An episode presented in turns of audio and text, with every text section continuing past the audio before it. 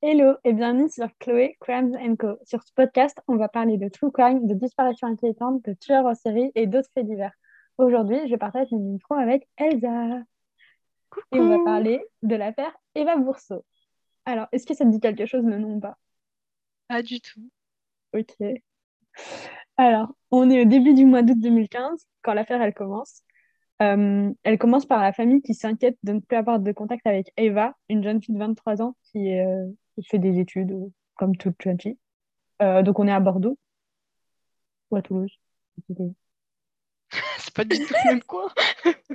C'est- en bas, pour moi, c'est en bas. Et donc, ils s'inquiètent car d'habitude, Eva. Ouais, voilà, ça. Parce que tous les jours, Eva, elle poste sur les réseaux sociaux où elle est en contact avec ses- sa famille, avec l'un des membres de sa famille, mais elle est toujours en contact avec l'un des membres de sa famille, tous les jours. Super, ça commence bien. Euh, et là, bah, du coup, ça fait une semaine qu'ils n'ont plus de contact avec elle. Avec elle. Ses amies, elles s'inquiètent un peu moins parce que la dernière fois qu'elles se sont vues, elles se sont fâchées pour des broutilles, mais elles se sont fâchées quand même. Donc, elles sont un peu plus distantes depuis le temps, mais tu vas voir qu'il y en a quand même une ou deux qui vont s'inquiéter au fur et à mesure de l'histoire. Donc, un matin, un de ses voisins qui est au courant qu'elle n'a pas donné de signe de vie depuis un moment, euh, parce qu'il y a une amie qui, lui a téléphoné pour savoir s'il avait vu ou entendu quelque chose. Donc, euh, voilà. Il entend des pas monter à l'appartement d'Eva. Euh, et donc, il va voir ce qui se passe devant, devant l'appartement, quoi. Une fois qu'il est devant, il entend pas de bruit du tout dans l'appartement, genre il y a zéro bruit, alors qu'il est sûr d'avoir entendu des, bras, des, des gens monter à l'intérieur. Euh, mais par contre, il y a une odeur qui se dégage de l'appartement, c'est insoutenable, genre vraiment, c'est improbable et c'est dégoûtant. Genre, il court en courant pour redescendre chez lui, quoi. Euh, et donc, euh, il prévient son ami donc l'ami qui lui a, prévenu que Eva elle avait à moitié disparu, il la prévient par SMS en lui disant qu'il y a quelqu'un dans l'appartement et qu'il n'a pas obtenu de réponse quand il a toqué à la porte. Mais... Mais par contre, il sait que, genre, quand il a entendu monter, il est sûr que c'est pas Eva, genre, qui est, Ouais. est montée, c'est pas assez bourré, c'est pas assez bourré et habituel, tu vois. Donc, Oui. euh, mais une fois qu'il a envoyé ce texto, bah, lui, il part au travail, il fait sa vie, quoi, normal. Et donc, euh, le 3 août, donc on est huit jours après que la famille n'ait plus une nouvelle, plus d'une semaine après, la maman d'Eva et une de ses amies euh, viennent voir ce qui se passe bah, dans l'immeuble, en fait. Genre, ils viennent directement à l'immeuble. Euh, mais du coup, bah, on est en août, dans le bâtiment, il n'y a personne à part le voisin Ouais. la colocataire du voisin et Eva, normalement. Mais bah, là, du coup, il n'y a que Eva- le voisin et le colocataire parce que bah, Eva, elle donne plus de signe de vie et avec l'odeur qui s'en dégage, on, on sait que c'est pas une très bonne euh, solution, tu vois. Effectivement. Et euh, donc, euh, la- quand la mère et la copine, elles arrivent devant l'appartement d'Eva, elles se rendent compte de l'odeur qui, qui se dégage de l'appartement et elles appellent de suite les secours. Genre, elles hésitent même pas une seconde, elles savent que c'est pas genre juste un truc qui a cramé, quoi. Donc, une fois que les pompiers ils sont sur place, ils montent sur le toit et, et l'un des sapeurs, il va regarder euh, par euh, le Velux qui donne sur la chambre d'Eva. Alors, la vue, elle est à moitié bouchée par une feuille de papier, et, mais il y a un petit coin de la feuille qui est dé- détaché, en fait, qui s'est décollé. Mais euh, bah, il n'arrive pas bien à voir non plus, tu vois, ce qui se passe. Hum, Donc, euh, il dit à ses collègues bah, d'ouvrir et d'enfoncer la porte, en fait, pour rentrer dans l'appartement. Euh, et donc, quand il rentre dans l'appartement, il trouve la porte de la chambre d'Eva scotchée tout autour. Alors, tous les bords de la porte, ils sont scotchés et il y a et un- en- dans le bas de la porte, il y a un vêtement qui est roulé. Alors, en fait, euh, ça, c'est une technique pour que l'odeur, elle sorte moins rapidement de la, de la pièce. Donc, c'est t'imagines l'état du, de la, de l'odeur la chambre. pièce à travers le scotch, le mur et le vêtement. Sachant que, bah, du coup, entre Oh, l'infection. Ah, ça devait être horrible, insoutenable. J'ai l'odeur rien que là, là. Oh, ça pue. Donc, euh, les pompiers, ils, dé- ils décident d'enfoncer la porte de la chambre bah, pour voir ce qu'il y a à l'intérieur, quoi. Au pied des Ouais. du lit, ils découvrent une malle en plastique Et dans cette malle, il trouve le corps d'Eva, tout Ah. recroquevillé. Charmant. Voilà. Alors, en plus, la, la malle, elle n'est pas genre juste vide. Ils l'ont pas juste mis euh, comme ça dans, dans la malle. Il y a un liquide rouge. En fait, cette- ce liquide, c'est un mélange d'acide chlorhydrique et du sang de Eva. Bah, bon appétit. hein. Voilà. Donc, euh, l'acide a Ouais. commencé à faire son travail en plus, parce qu'il y a certains, on voit les os de la victime, donc la peau, elle a commencé Oh. à. Voilà. Et sur le corps de la victime, on voit aussi des coupures et des plaies. Euh, donc, on, on en a déduit euh, parce qu'elle avait un petit tatouage papillon à un certain endroit et la maman a reconnu ce tatouage papillon euh, sur les photos euh, du corps. Bien sûr, ils lui ont pas montré les- le corps comme ça, hein, ils sont pas non plus. euh, Oui. c'est déjà assez traumatisant. Mais bon, bah, le tatouage était reconnaissable. Donc, c'est bien le corps de Eva qu'on a retrouvé dans cette malle. Trop bien. Donc, Bah, comme ça, on sait où elle est au moins. voilà. Après une semaine, on a enfin trouvé. Il était temps. Pardon. Euh, donc, euh... vaut mieux en rire qu'en pleurer. Enfin, je pense que la famille, sur le coup, elle a bien. Bah, je vais pleurer quand même, pleurer. je pense. Oui, oui. Euh, Donc, euh, une fois que la police elle est arrivée sur les lieux, parce que bah, du coup, quand tu retrouves ça, c'est pas juste les pompiers qui s'en occupent, hein. la police elle est un- prévenue de suite. Déjà, bah, disparition Ah oui, inquiétante, t'appelles pas juste les pompiers, t'appelles aussi la police pour voir si, bah, si eux-mêmes ils ont pas genre euh, retrouvé euh, la fille quelque part ou je sais pas trop quoi. Donc, la police ils font le tour de l'appartement une fois qu'ils sont sur place. À l'entrée, il y a une quantité de sacs poubelles, t'imagines même pas, il y en a au moins 12. Et tous Ah. contiennent les affaires de Eva, en fait. C'est que ses affaires personnelles dedans. Bizarre. Ouais. Et euh, on retrouve aussi un pied de biche dans l'appartement. Et on note que le mobilier euh, de l'appartement, il a été renversé. Genre, comme si on avait voulu mettre en scène un cambriolage ou. Bref. Ah ouais, d'accord. Mettre en scène ou alors ça se trouve c'était vraiment un cambriolage? Tu vas voir. Ah. Pardon, j'ai très peu de patience. Donc le lendemain matin, euh, le légiste, il arrive sur place, donc le médecin du légiste. Euh, il voudrait que le corps soit transporté dans la malle pour l'emmener à l'institut médico-légal. Euh, le seul truc, c'est que les escaliers, ils sont en colimaçon. Donc va transporter Ah une ouais. malle avec un corps et de l'acide dedans. Les voisins, ils vont te regarder bizarre après. Euh, donc c'est pas pratique. Donc il décide de faire des prélèvements du liquide, de vider la malle et du coup d'amener le corps bah, séparément euh, à, à l'institut médico-légal. Euh, le capitaine de police qui est chargé du- de, de l'enquête, il appelle la famille d'Eva pour leur assurer que les coupables seront retrouvés parce que bah, l'affaire ça le touche de fou quoi. Enfin, c'est pas tous les jours que tu retrouves un corps dans une malle euh, remplie d'acide quoi. Oui, c'est vrai. Il prend aussi des pincettes pour annoncer autre chose. Eva n'était pas seulement étudiante, elle était aussi dealeuse. Mais non. aussi. Donc on se souvient qu'on a retrouvé le corps le 8 août. Donc le 10 août 2015, un couple se présente au poste de police. Euh, le jeune homme s'appelle Taha et il est accompagné de sa petite copine. Euh, il dit avoir des informations et des révélations à faire sur la mort d'Eva. En fait, il vient dénoncer un de ses amis à lui, qui s'appelle Zacharia. Il raconte que son ami lui a confessé le meurtre de la jeune femme.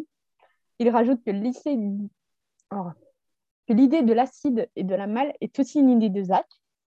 Il affirme ne pas avoir été sur les lieux, mais il dit savoir que le jeune homme et Eva se sont battus, que Zach l'a frappé avec un poing américain. Donc pour l'instant, ça c'est la première version que Taha il donne aux policiers. En gros, il dénonce son pote en lui disant bah lui il m'a raconté ça. Moi, je viens de vous le dire parce que euh, c'est trop dur ma conscience parce que mon pote il me l'a dit quoi. Ouais, Donc Zacharia qui a 18 ans à l'époque des faits, oui. il est interpellé suite à- aux déclarations de son copain. Bah, logique quoi, tu vas pas laisser un mec qui, a dit avoir fait ça dans la liberté, en liberté.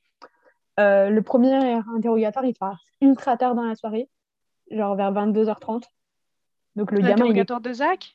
Ouais, Ok. il est complètement défoncé par la drogue. Il demande juste à dormir parce que ça fait du coup trois semaines qu'il est sous drogue et qu'il n'a pas dormi, qu'il n'est pas allé au travail et tout ça. Et ses parents venaient juste de l'amener le matin au travail et l'avaient fait arrêter, euh, avait commencé sa cure de désintox le matin Oh même. de, son de son arrestation. Donc, euh, un médecin euh, l'ausculte avant euh, bah, qu'il retourne en cellule et dit et demande un avis psychiatrique quand même sur le gamin parce que quand tu es défoncé pendant trois semaines et que tu demandes juste à dormir alors que tu viens d'arriver au commissariat, tu te dis hm, T'es sûr d'être tout là, toi? Quelque chose qui cloche. Ouais. donc le lendemain, l'interrogatoire reprend et Zach donne sa version des faits à lui. Donc on a eu la version des faits de Tara, maintenant on va voir la version des faits de Zach. Donc pour lui, ils étaient trois. Lui, Ta et Guillaume, donc c'est un autre euh, de leurs amis, euh, tous accro à la drogue. Mais genre quand je dis accro, c'est même pas. Oui. C'est très très haut quoi. Guillaume, c'est le dealer de la bande. Guillaume? Dit, Oui, dit le chinois. Pas savoir pourquoi il s'appelle le chinois, j'ai pas trouvé pourquoi il est surnommé le chinois, mais c'est son surnom. Ça se trouve, il aime bien les Chinois. Donc pour Zach, euh, la version des faits, c'est ça. Il s'est rendu chez Eva avec Taha pour la cambrioler. Euh, il voulait récupérer la drogue qu'elle avait et son argent. Le but était de rembourser leur ami euh, auprès duquel Taha avait une dette. Donc Taha avait une dette auprès de Guillaume. Donc pour mhm. rembourser Guillaume, ils ont voulu aller cambrioler Eva. Ça se fait pas trop trop, mais bon, d'accord. Leur problème, c'est que quand ils ont voulu rentrer chez Eva, bah, elle était chez elle. En fait, ils pensaient pas qu'elle allait être là. Du coup, ils se disaient, ouais, ça, on va juste la cambrioler. Raté, elle était là. Oui. Du coup, ils sont repartis pour revenir plus tard, en espérant pas que dans le temps où ils sont partis, elle soit partie elle aussi de son appartement. Euh, mais elle était toujours présente chez elle quand ils sont revenus. Donc, ils ont décidé de monter à l'appartement de la jeune femme. Ils ont passé la nuit tous les trois à se droguer donc, Ta, Zach et Eva se sont drogués, euh, mais avec une quantité euh, et euh, toutes sortes de drogues possibles et inimaginables. D'accord. Et il raconte que une fois le matin venu, Ta et lui sont partis, au final. Donc, Zach et Ta sont partis. Puis, au final, ils ont décidé de retourner voir Eva. Et là, tu vas voir. Une fois arrivé devant la porte d'Eva, il dit que Tara avait un pied de biche et lui un point américain. Donc déjà, tu te dis, pourquoi tu te trimbales avec ça sur toi? C'est chaud. Ouais. bah, on sait jamais. Hein. Il affirme que c'est lui. Ouais. Il affirme donc que c'est lui, donc Zach, qui tape en premier pour la faire tomber en fait. Une fois au sol, Ta lui demande où se trouve l'argent. Mais même quand Eva leur indique l'endroit où se trouve l'argent, donc elle dit derrière le fauteuil, euh, eh bien, euh, ils ne trouvent rien. Ben, parce qu'ils sont complètement défoncés. Donc, euh, va chercher un truc dans un appart quand t'es trois défoncés. Euh. je veux pas faire de, de, préjugés assez rapidement, mais bon, ultra évident, je pense. donc, ils ne trouvent rien. Et donc, il, donc Zacharia, non, donc Taha continue de demander à Eva où est l'argent, tout en lui donnant des coups de pied de biche sur la tête. Non, mais ça euh, Au final, Ta va trouver l'argent, mais Eva est déjà morte euh, de ses coups et blessures. Oh putain. Donc, ils ont au final trouvé l'argent et ce qu'ils voulaient, parce que bah, du coup, ils ont trouvé aussi d'autres drogues, et... mais sauf que bah, ils ont une mort euh, sur les bras. Super. Donc, une fois qu'ils se sont rendus compte que bah, la jeune femme, elle était inconsciente et morte, qu'elle ne respirait plus, ils rentrent chez eux complètement à l'ouest. Genre, ils savent pas trop quoi faire, ils sont totalement déboussolé. Euh, il pense juste avoir fait un mauvais trip au début, genre en se disant ouais, euh, vas-y, on, a déviré euh, euh, pour vérifier, du coup, il décide de retourner à l'appartement d'Eva. Et là, bah, du coup, il redécouvre le corps de Eva gisant sur le sol. Et là, c'est Taha qui aurait eu l'idée de mettre le corps dans l'acide et cette idée-là, elle lui vient d'un épisode de la série Breaking Bad. Donc, tu vois un peu le level. D'accord. Voilà. Donc, ils vont aller chercher de l'acide en grande quantité. Mais genre, quand je te dis en grande quantité, c'est qu'au début, ils vont en acheter 15 litres. Puis au final, ils vont en racheter 15 litres. Donc, au total, ils vont acheter 30 litres d'acide. Tout ça Il dans n'y a un pas peu- des vendeurs qui se sont dit tiens, En deux fait- adolescents qui viennent euh, L'acide chlorhydrique, c'est en libre service dans n'importe quel magasin et supermarché. D'accord. Ah bah c'est bon à savoir. Je rigole. Pardon. Donc ils vont bah, du coup en plein cœur de Toulouse, ils vont chercher euh, les... l'acide et euh, ils vont dans un autre magasin pour acheter la malle. Parce que quand même, quand tu tu vas pas, ils sont pas complètement Oui. cons pour aller acheter de la malle et l'acide dans le même magasin, quoi. Oui. Donc, une fois le corps dans la malle, ils remplissent euh, cette dernière avec euh, l'acide chlorhydrique. Et donc, ils reviennent tous les jours, mais genre tous les jours, pour voir comment l'avancement de décomposition du corps avance. Hmm. Tous les jours, ils viennent vérifier que le corps, il est bien en train de se décomposer, tranquille. Ils sont motivés. Ah, mais c'est plus que motivé, là. Donc, au début, les enquêteurs, ils ont plus tendance à croire Zach, parce qu'il Mhm. reconnaît avoir participé, et puis, au bout d'un moment, bah, t'as, donc celui qui avait dénoncé Zacharia au début, le premier qui est venu à la police, Ta qui disait qu'il n'était pas du tout présent et que c'est Zach qui, euh, qui lui avait dit. c'est dire qu'il était présent et il confirme la version donnée par son ami. Donc là, au moins, on a une version, on sait que c'est les deux, ils sont d'accord sur cette version-là. Mais au moins, la version que vient de donner Zach, enfin, t'as, eh, c'est la, c'est celle qu'ils vont garder euh, eux, quoi. Ouais. Euh, et là, tu vas voir que le profil des accusés, c'est encore plus chelou que ce que tu pourrais t'attendre. Mais ça, les- ça me semble rapide en fait. Bah, en même temps, Ça a l'air presque trop facile. ouais, mais attends, ces deux gars, ils ont 18 et 20 ans au moment des faits. Ouais. Tu vas voir qu'avec leur entourage, euh, c'est sûr que c'est pas quelque. Puis tu sais, il y a des tueurs comme ça. En plus, là, ils étaient en bas de trip euh, quand ils l'ont fait, tu vois. Ils ont agi sur un Oui. C'est pas un meurtre euh, prémédité, c'est pas des tueurs en série non plus. Donc, euh, Oui, c'est vrai. qu'ils aillent se rendre en soi. Si tu redescends de ton bas de trip et que tu te dis merde, qu'est-ce que je viens de faire? Peut-être que si je me range, ça va atténuer ma peine, tu vois. Oui, Surtout dans. Des fois, Ouais, ils peuvent réfléchir comme ça, tu vois, les gens. Oui, oui, c'est vrai. Bien vu. Bon, Et vas-y. donc, excuse-moi. euh, non, mais t'inquiète, c'est le but, hein, on fait un échange logique. Et donc, euh, les deux garçons, c'est des excellents, mais des excellents élèves, surtout en maths. Genre, c'est des têtes. Zacharia est un des élèves, euh, est élève dans l'un des plus grands lycées de Toulouse, au lycée Ah, Fermat. donc Toulouse. Ouais, c'est Toulouse, c'est bon, on a retrouvé. Là, euh, pour son ami, pour, donc pour euh, Ta, c'est aussi impressionnant, il a loupé Polytechnique de 0,25 points. Oh, le seum. À deux reprises.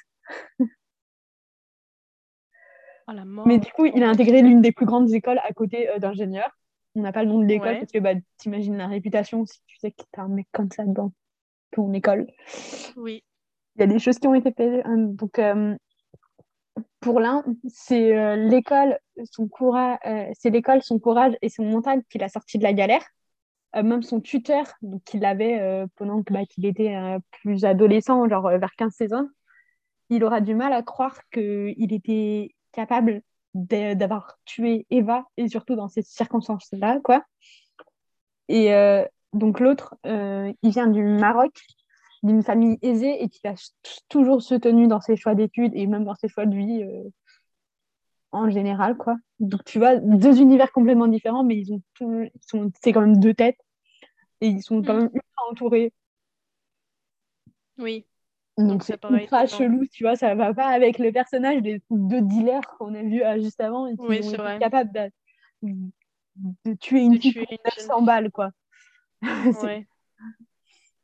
Donc, euh, la justification du passage à l'acte peut s'expliquer par la quantité et la multitude de sortes de drogues que les trois amis pouvaient prendre en une seule soirée. Donc, quand je te dis toutes les drogues, c'est genre toutes les drogues, amphétamine, euh, shit, euh, coke, mais tout, tout. Et ils mélangeaient tout. Et ils Ah, ne plus rien, tu vois, quasiment. oui. Ok. Euh, Bah, nickel.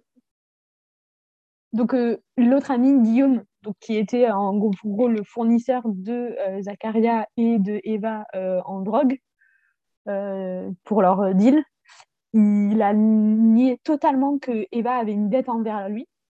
donc, c'était même pas une question, euh, comme il a dit, euh, ouais, fallait aller la cambrioler pour redonner l'argent à Guillaume. Euh, non, non, du tout.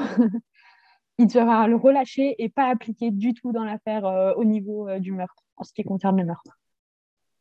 Encore heureux. le mec, pour l'instant, il n'a rien fait à part dealer. Hein.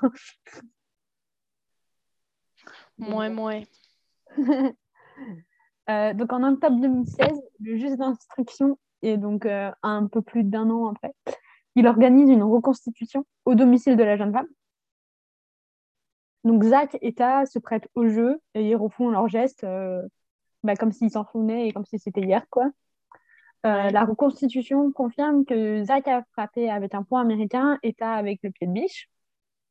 La question soulevée au cours de cette mise en scène, c'est de savoir si les coups de pied de biche, si c'est bien eux qui ont tué Eva euh, le légiste, il peut pas euh, répondre à la question parce qu'il a pas, genre, le corps, il a tellement été dans l'acide décomposé et tout qu'il n'a pas pu en tirer des conclusions.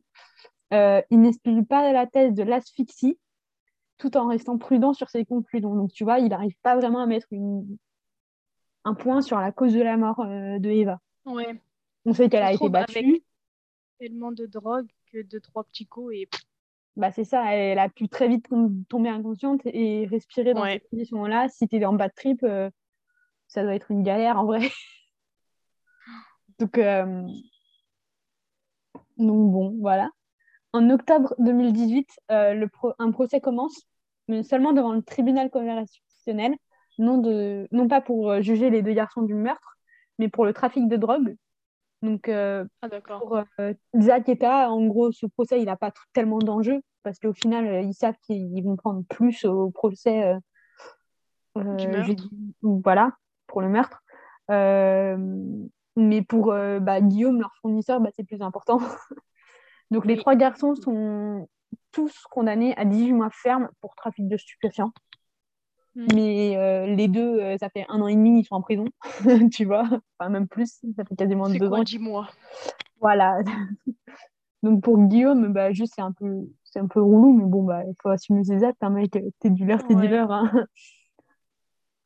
Euh, donc en décembre 2018, c'est la cour le procès devant la cour d'assises qui s'ouvre donc pour le meurtre. L'enjeu du procès est de comprendre surtout comment ces deux jeunes garçons euh, qui étaient destinés à faire des une carrière euh, bah, de fou furieux pour tous les deux, quoi.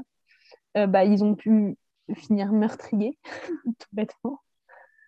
les parents des accusés eux-mêmes se posent la question. Il y a l'un des papas qui va expliquer qu'il n'a jamais rien remarqué, qui aurait pu prédire cette chute des garçons. Parce que donc, celui qui vient du Maroc, il était comme dans sa famille euh, chez l'autre, quoi, tu vois. Ouais. Vraiment, ils étaient quasiment frères, tu vois.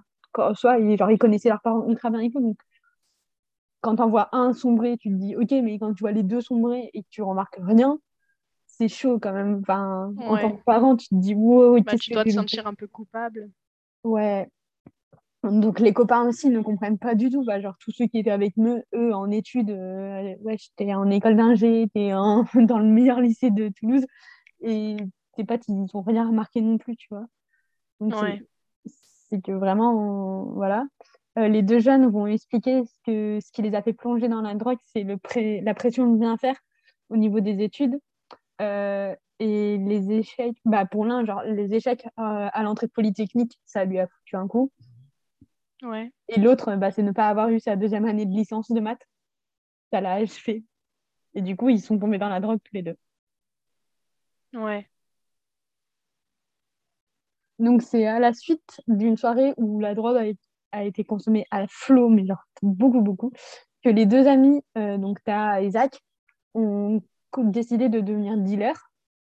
Bah, en gros, genre, c'était pour couvrir ce que eux ils consommaient, ils devenaient dealers. Quoi. C'est souvent le, schéma euh, classique euh, dans les trafics. euh, concernant Eva, elle était plus proche de Taha. Pour les proches d'Eva, la drogue n'est pas une excuse euh, convenable. Une des amies d'Eva prend la parole pour expliquer qu'elle aussi, elle prenait des substances illicites avec Eva en soirée et tout ça. Mais c'est pas pour autant qu'elle est devenue meurtrière. comme les deux jeunes hommes, Ouais. tu vois. C'est pas... Elle n'a pas abusé euh, là. Donc Taha, il explique le meurtre car il a été euh, volé lors d'une soirée quelques jours avant le drame. Il a donc demandé à Guillaume, euh, le fournisseur, qui lui Oui. devait de l'argent. Euh, et c'est à ce moment-là que le nom d'Eva est ressorti. Taha prévient Zach qu'il a un super coup, entre guillemets, pour se refaire et du coup récupérer l'argent qu'il a dépensé pendant cette soirée-là. Euh, pour lui, c'était comme une évidence, la solution la plus simple en fait, d'aller cambrioler Eva pour récupérer euh, l'argent et, et se refaire auprès de Guillaume, quoi. Zach n'a émis aucune réticence au projet. Euh, donc tu vois bien que Taha avait quand même une emprise sur Zach qui était assez forte au final. Ouais. Donc voilà. Donc à la fin du procès, les réquisitoires euh, diffèrent d'un accusé à l'autre. Donc en gros, on n'a pas la même peine pour l'un ou pour l'autre. Euh, une peine plus lourde est demandée pour Taha et moins sévère pour Zach. Ces peines se justifient par le fait que les témoignages, euh, que dans les témoignages, euh, Taha serait l'investigateur du plan en fait. Alors c'est lui qui aurait lancé l'idée. Ouais. Même euh, les, les avocats de la défense vont dans ce sens-là. Genre, euh, non mais Zacharia, il peut pas avoir une peine aussi sévère que celle de Ta. C'est Ta qui a eu l'idée, c'est Ta qui a trouvé la malle, c'est Ta qui a acheter, qui a eu l'idée de la mettre dans la malle, enfin, tu vois. Donc ils peuvent pas les, mettre euh, aux mêmes peines pour les avocats, pour l'avocat général et pour les, toutes les parties en fait. Donc le 21 décembre 2018, les peines sont rendues. Zacharia prend pour 25 ans de réclusion criminelle et Ta, il en a pour 30 ans. Donc on voit qu'ils ont bien fait la différence entre les deux. Ouais. Euh, les coupables, du coup, maintenant on peut les appeler coupables, ils ont été jugés coupables, euh, ne font pas appel de, la- de leur jugement. Euh, en prison, les deux jeunes hommes ont continué leurs études. Il y en a un qui a validé une licence de langue, je crois, et l'autre qui a continué sa licence de maths. Voilà. Euh, donc ça, c'est la fin de l'histoire à peu près. Euh, juste, il y a eu un dernier rebondissement euh, récemment. En février 2021, la justice annonce qu'elle propose d'indemniser la famille de la jeune femme à hauteur de moitié de ce qui leur avait été accordé pendant la décision de justice. Parce que Eva serait responsable de sa mort à cause de la drogue. voilà, j'ai fait la même tête quand j'ai vu ça. Et pardon, c'est improbable. D'accord. Voilà. T'as des remarques, des questions? Bah, j'ai plein de théories, mais qui sont toutes improbables. Alors, euh, non, mais, mais moi, je pars dans des trucs. Ça se trouve, ils ont été corrompus et ils ont dit que c'était eux alors que c'était pas eux. Mais même s'il y a toutes les preuves qui disent que c'est eux, bah voilà. Mais moi, je pense que Guillaume, il est pas tout aussi innocent que ce qu'il dit. hein. Bah, en soi, moi, je pense que effectivement, euh, Ta lui devait de l'argent. Oui. Hmm, et qu'il lui a dû lui mettre un coup de pression pour qu'il lui rende l'argent et qu'il arrête de consommer plus que ce qu'il pouvait vendre et du coup payer. Ouais. Mais je pense pas que il ait non plus euh, dit euh, au mec euh, bah allez tuer Eva, elle me doit de l'argent, tiens. tu vois, c'était pas le but, Ouais. je pense qu'il a voulu lui mettre un coup de pression en mode bah maintenant tu trouves un moyen de me rembourser. Mais pas forcément euh, Je trouve ça culotté quand même de se défoncer un soir et puis euh, passer la nuit, puis remonter et la tuer. Ouais, bah ouais. Mais en fait, leur premier plan, tu vois, c'était d'y aller une première fois, de la cambrioler, et elle devait pas être là. Puis au Ouais. final, vu qu'elles Oui, donc, euh, de base, là, ils ont, ils ont enclenché la discussion, ils ont fait la soirée, puis ils sont repartis, puis ils ont fait, ouais, mais c'est pas le plan premier qu'on avait, en fait, à la base, on devait aller piquer son argent, bon, bah tant pis, même si elle est là, on y va, quoi. Et ils ont pas, ils ont même pas dit bonjour, on veut tes sous. Ils ont poum, et après euh, on veut tes sous. Bah, je pas que Eva, elle aurait dit, bah oui, tenez, ils sont là. tu vois. Ouais, c'est vrai. Bah, Bon, Donc voilà. c'était très intéressant. Merci Chloé. De rien, Elsa. Donc, j'espère que cet épisode vous a plu. Surtout, n'hésitez pas à vous abonner et à partager. Vous pouvez aussi vous tenir au courant des prochaines sorties sur mon Instagram, at Chloé underscore. under- Ah On recommence at Chloé underscore end point mort. À bientôt et à un prochain épisode. Kiss